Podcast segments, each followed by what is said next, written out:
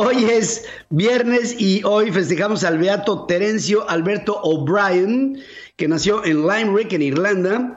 A los 21 años ingresó en una orden dominica, fue enviado a España, recibió ahí la orden sacerdotal, regresó a Irlanda en 1647, fue nombrado obispo, trabajó con empeño a favor de los afectados por la peste, fue detenido por soldados y conducido al patíbulo bajo el régimen de Oliver Cromwell, que en aquel tiempo había un movimiento total hacia el protestantismo y todo lo que fuera católico era eh, llevado por la vía del odio, así era la palabra odio, al patíbulo y con esto la fe católica se ponía en la hoguera. En el año de 1651, este hombre es tomado preso y llevado a la muerte y por eso su beatitud. Un día como hoy, el año es 1810, se gesta la batalla del Monte de las Cruces y con esto los insurgentes comandados por Miguel Hidalgo y Costilla, por Ignacio Allende, por Aldama, derrotan a los realistas mandatados por el teniente coronel Torcuato Trujillo. Luego de haber triunfado en la toma de la Lóndiga de Granaditas el 28 de septiembre, la insurgencia se dirigió a Valladolid, hoy Morelia, y más tarde se toma Toluca. El 25 de octubre llegaron a Toluca. El virrey de la Nueva España, en aquel tiempo Francisco Javier Venegas, ordena al general Trujillo, ya ascendido a general, que tenía mucho prestigio por su participación en la batalla de Bailén, que tomara a las fuerzas realistas y que se encabezara este en un ejército que tendría que disuadir a las fuerzas insurgentes. Ponerse al frente de pocas guarniciones realistas no le dio a el general la posibilidad de sacar adelante el compromiso y con ello habría de emprender un intento que acabó siendo repelido por los independentistas y con ello la guerra de independencia siguió su curso y cada vez fue creciendo más.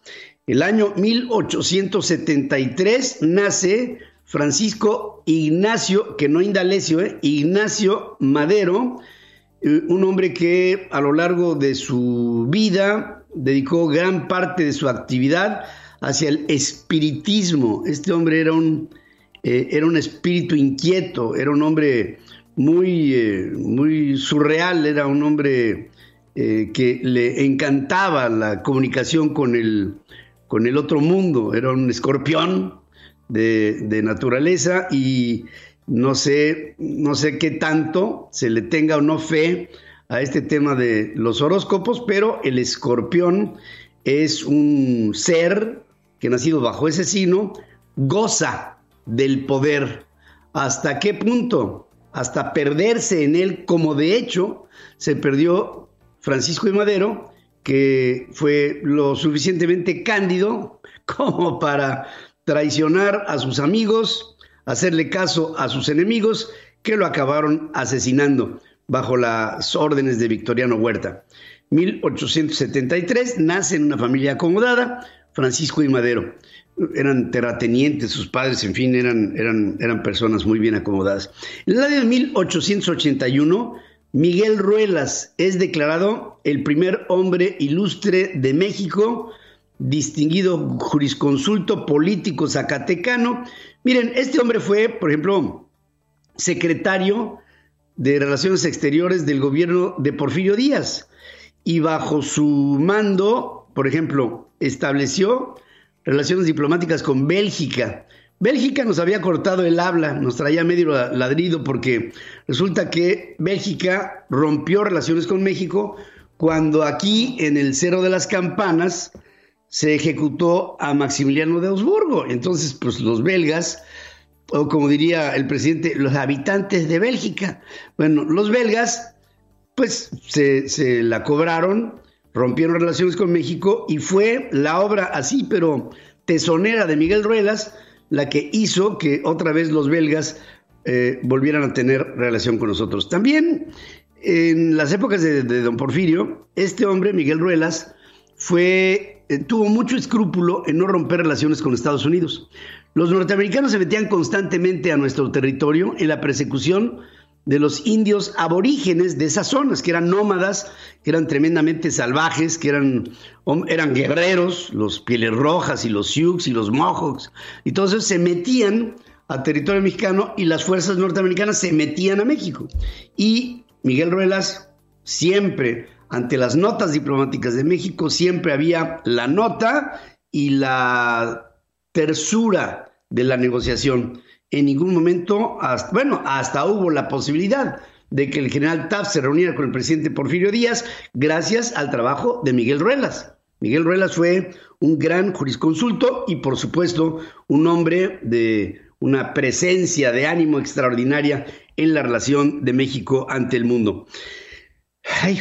En el año de 1922, Mussolini, líder del fascismo italiano, exige que se le entregue el control completo del gobierno a su organización, amenazando con luchar para llegar al poder con un ejército de unos 800 mil seguidores. Este hombre, Mussolini, fue, nada más para que vean lo extremo que era Mussolini, fue expulsado del Partido Socialista por ser un irredentista. Eh, esta irredención era un movimiento que lo que buscaba era para Italia recuperar los terrenos perdidos con las conquistas de los astrohúngaros que llegaban por la parte de la, de la Lombardía a atacar a Italia y que parte de lo que hoy es territorio suizo, tedesco, italiano, eh, de parte de lo que es territorio francés, parte de lo que es territorio austríaco, por supuesto, en algún tiempo fue eh, en esta irredenta forma de pedir lo que ya no era posible recuperar, Mussolini fue expulsado del Partido Socialista. Tomó fuerza, funda el fascismo y con el fascismo Mussolini al régimen de Vittorio Emanuele III le dijo, pues macho, ya llegué, el país me pide, me exige y por lo mismo yo también tomo el poder y entonces se le entregó el control. Y de ahí, pues ya saben, todo lo que devino para Mussolini fue tremendo hasta que acabó siendo ejecutado de la manera más cruel y arrastrado por las calles y vejado. ¡eh! Un horror. Año 1938, en Estados Unidos, Orson Welles provocó pánico en varias ciudades en el país al leer La Guerra de los Mundos de H.G. Wells. Resulta que este era, este, este era genial Orson Welles, y tenía una, un acuerdo con un productor de apellido Koch, que entre los dos eh, encarnaban algunas de las principales novelas que, estaba, que prevalecían en aquel tiempo. Eran momentos de la preguerra, de la paz armada, 1938, y, y pues, la, la, televisión era muy incipiente, prácticamente no existía más que a nivel experimental. La radio era la reina de la comunicación y en la radio a Orson Welles se le ocurrió escenificar la guerra de los mundos, pero la gente que escuchó la guerra de los mundos, del, o sea, viene la narrativa ¿no? de, de, Wells, que para mí es uno de los autores de ciencia ficción más extraordinarios que ha habido en la historia del hombre, y Wells describe cómo, cómo llega eh, a través de, su, novela, eh, de, ¿cómo se llama?, de, la Guerra de los Mundos, cómo llega una nave extraterrestre, abre su, su, cabina y salen unos tentáculos y entonces empiezan a atacar a la población en Nueva York. Mucha gente que agarró el programa empezado, de repente oye esa crónica y se empezaron a tirar de las ventanas y empezaron a, precipitarse al vacío porque preferían morir que enfrentar lo que pudiera ser una invasión extraterrestre. Besides the ceaseless watch of the heavens, Professor Pearson may be interrupted by telephone or other communications. During this period, he is in constant touch with the astronomical centers of the world. Professor, may I begin our questions? At any time, Mr. Phillips. Professor, would you please tell our radio audience exactly what you see as you observe the planet Mars through your telescope? Nothing unusual at the moment, Mr. Phillips. A red disk swimming in the blue sea. Y se habla de, dice, ¿qué es lo que está viendo? Está viendo Marte, ¿qué es lo que está pasando? Bueno, no, nada hasta este momento que sea extraordinario, solamente estamos viendo un disco rojo que hacía alusión a Marte, pero resulta que este disco rojo se hizo cada vez más grande, más grande, más grande, hasta que llegó y se posó sobre Nueva York. Y ahí la gente se empezó a volver loca porque decía, qué bárbaro, nos invaden los marcianos. Y de eso, bueno, fue tan tremendamente, y gracias Rafa por esta crónica de, de, Orson Welles que se me hace, se hace extraordinaria.